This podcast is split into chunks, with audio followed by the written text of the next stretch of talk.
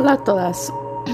En este episodio vamos a abordar un tema que nos va a ayudar a hacer un plan de intervención para alimentar nuestro cuerpo, mente y alma.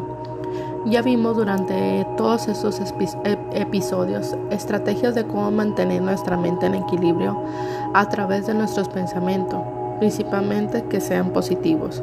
Ya trabajamos cómo podemos convertirlos de negativo a positivos y por medio de las meditaciones y las técnicas de respiración aprendimos a alimentar nuestra alma. Alimentar nuestro cuerpo ya tiene que ver con las cosas que nos gusta hacer como actividad física, algún ejercicio, algún, ejercicio como el yoga, eh, crossfit, pesas, zumba, bailar salsa, cualquier actividad que tú disfrutes que te ayude a activar tu cuerpo. Tiene que ver con la alimentación y las rutinas de sueño que utilizamos para recargar la pila y tener nuestro cuerpo saludable. Es por ello que el día de hoy te voy a invitar que en tu diario escribas cinco cosas que te van a ayudar a alimentar tus emociones, tu mente y tu alma. Checa el ejemplo que te pongo.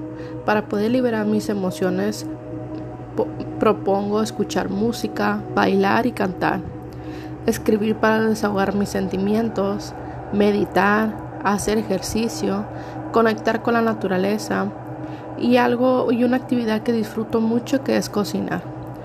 Todas esas actividades que estoy proponiendo las voy a ir incorporando durante mi día y es así como puedo mantener el equilibrio emocional